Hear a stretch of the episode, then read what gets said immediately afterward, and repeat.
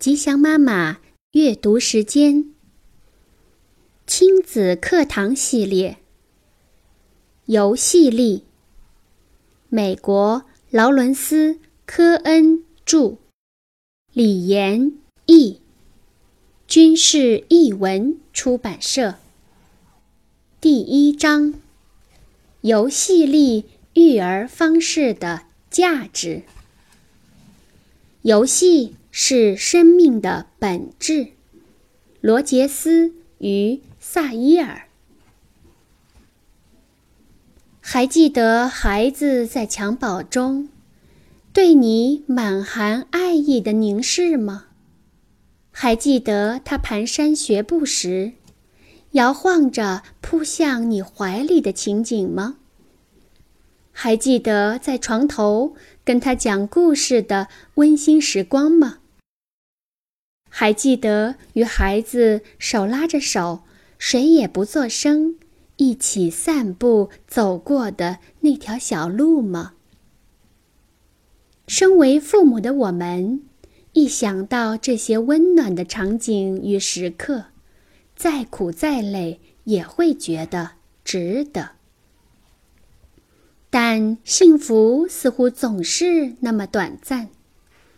我们更经常地发现，自己与孩子陷入了战争状态，并且情况越来越糟，所渴望的亲密交流变得遥不可及。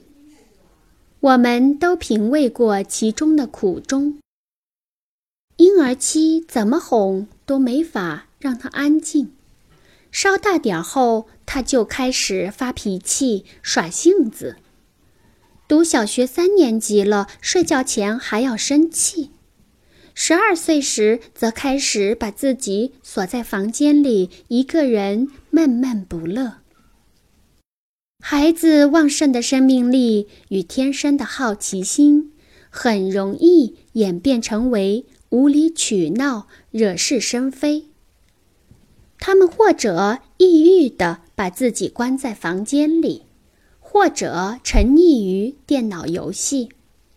一遇到这种情况，我们那份深厚的父母之爱就抛到九霄云外去了，取而代之的是气恼、烦躁，甚至愤怒。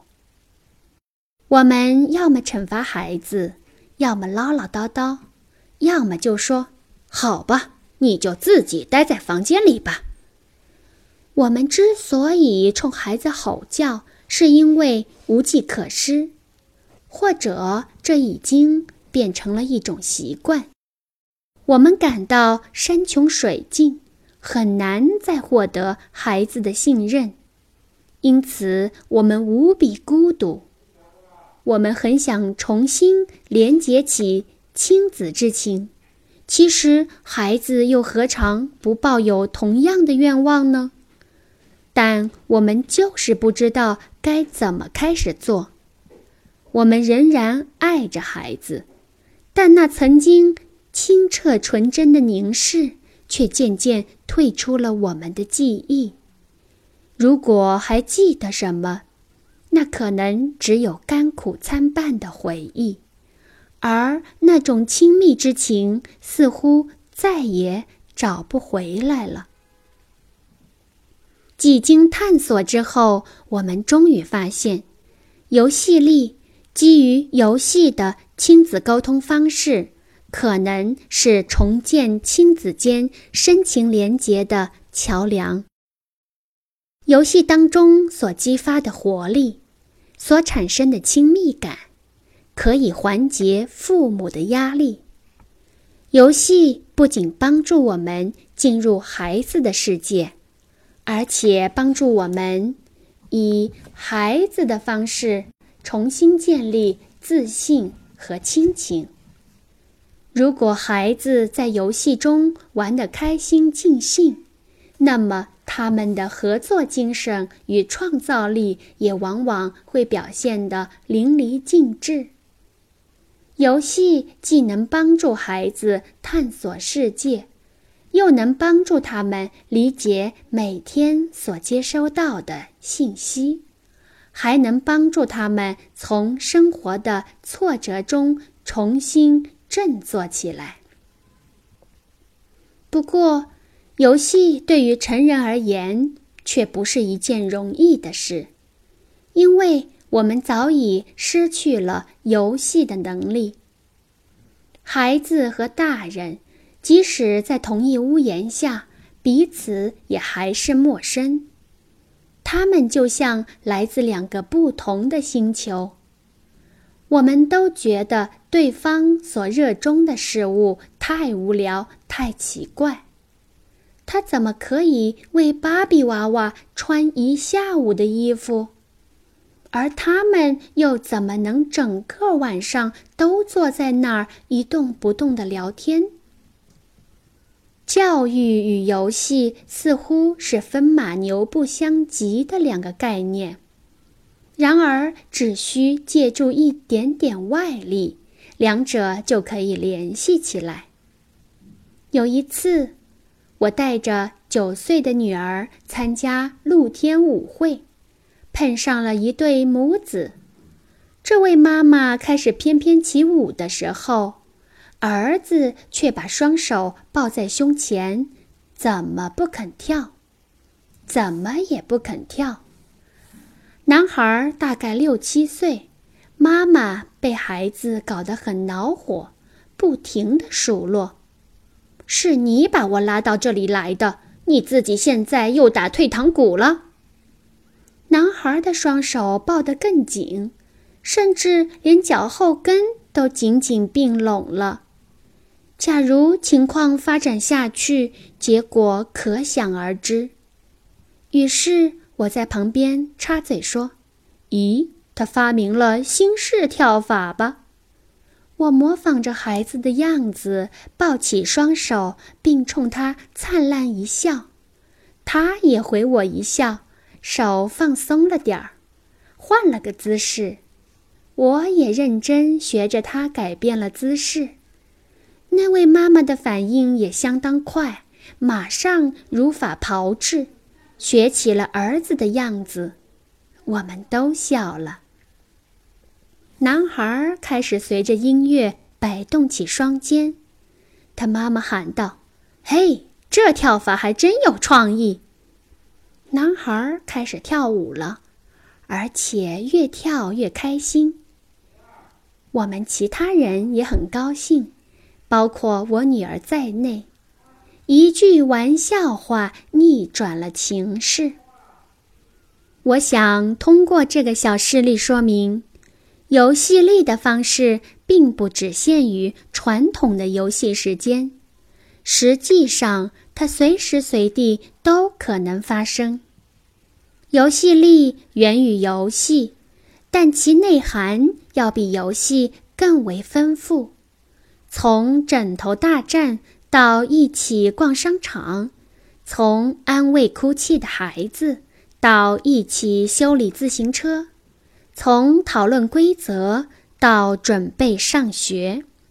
从运动受伤时处理他的沮丧，到在床前聆听孩子讲述他的恐惧和梦想，都可以进行游戏力。然而不幸的是，这些简单的互动却时常因为我们自己心中的迷惑和低落而变得遥不可及。我们成人常常觉得，现实生活中早就没有游戏的空间了。压力、责任与工作让我们很难再去发现乐趣。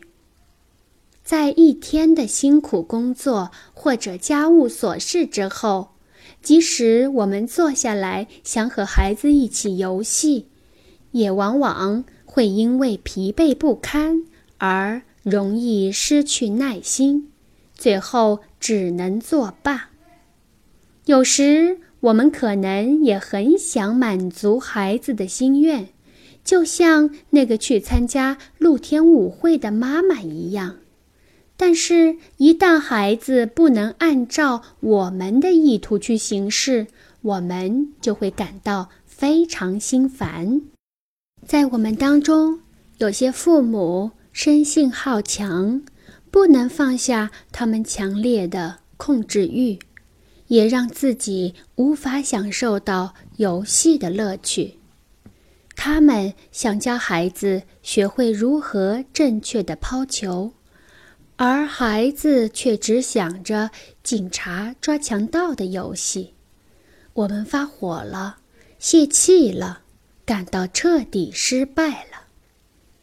我们总是抱怨孩子的注意力不够集中，可我们却没有想过自己又能坐下来多长时间，不发火、不生气的同孩子一起玩玩弹球、芭比娃娃或者其他游戏呢？在我们心中，完成手头的工作或者做好一顿饭才是头等大事，于是干脆走开，不管孩子。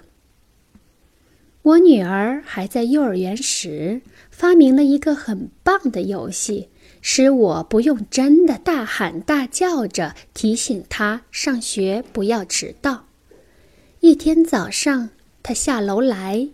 在门后躲着，轻声地跟我说：“现在假装我还在楼上，我们就要迟到了。你真的很生气。”我言听计从，对着楼上吼道：“我们要迟到了，我现在很生气。”他这时躲在门后，捂着嘴窃笑。我假装威胁说：“你最好赶快下来。”不然我就扔下你不管了，我自己去大橡树幼儿园了。他忍不住大笑出来，我当时没听见，气哼哼的出门。他跟着溜出来，但我还假装没看见，让他走到了前头。他坐进汽车后，我又自言自语的表演说：“气死我了！如果幼儿园老师问艾玛呢？”我就跟他们说，他还没穿好衣服呢，所以我只能自己来了。他一边咯咯的笑个不停，一边又极力掩饰真在我旁边的事实。艾玛让我体会到上学前的紧张准备也可以很有趣。这个假装生气的游戏让我无需大声吼叫，不用真生气，做个游戏。就可以让孩子的上学准备做得更快。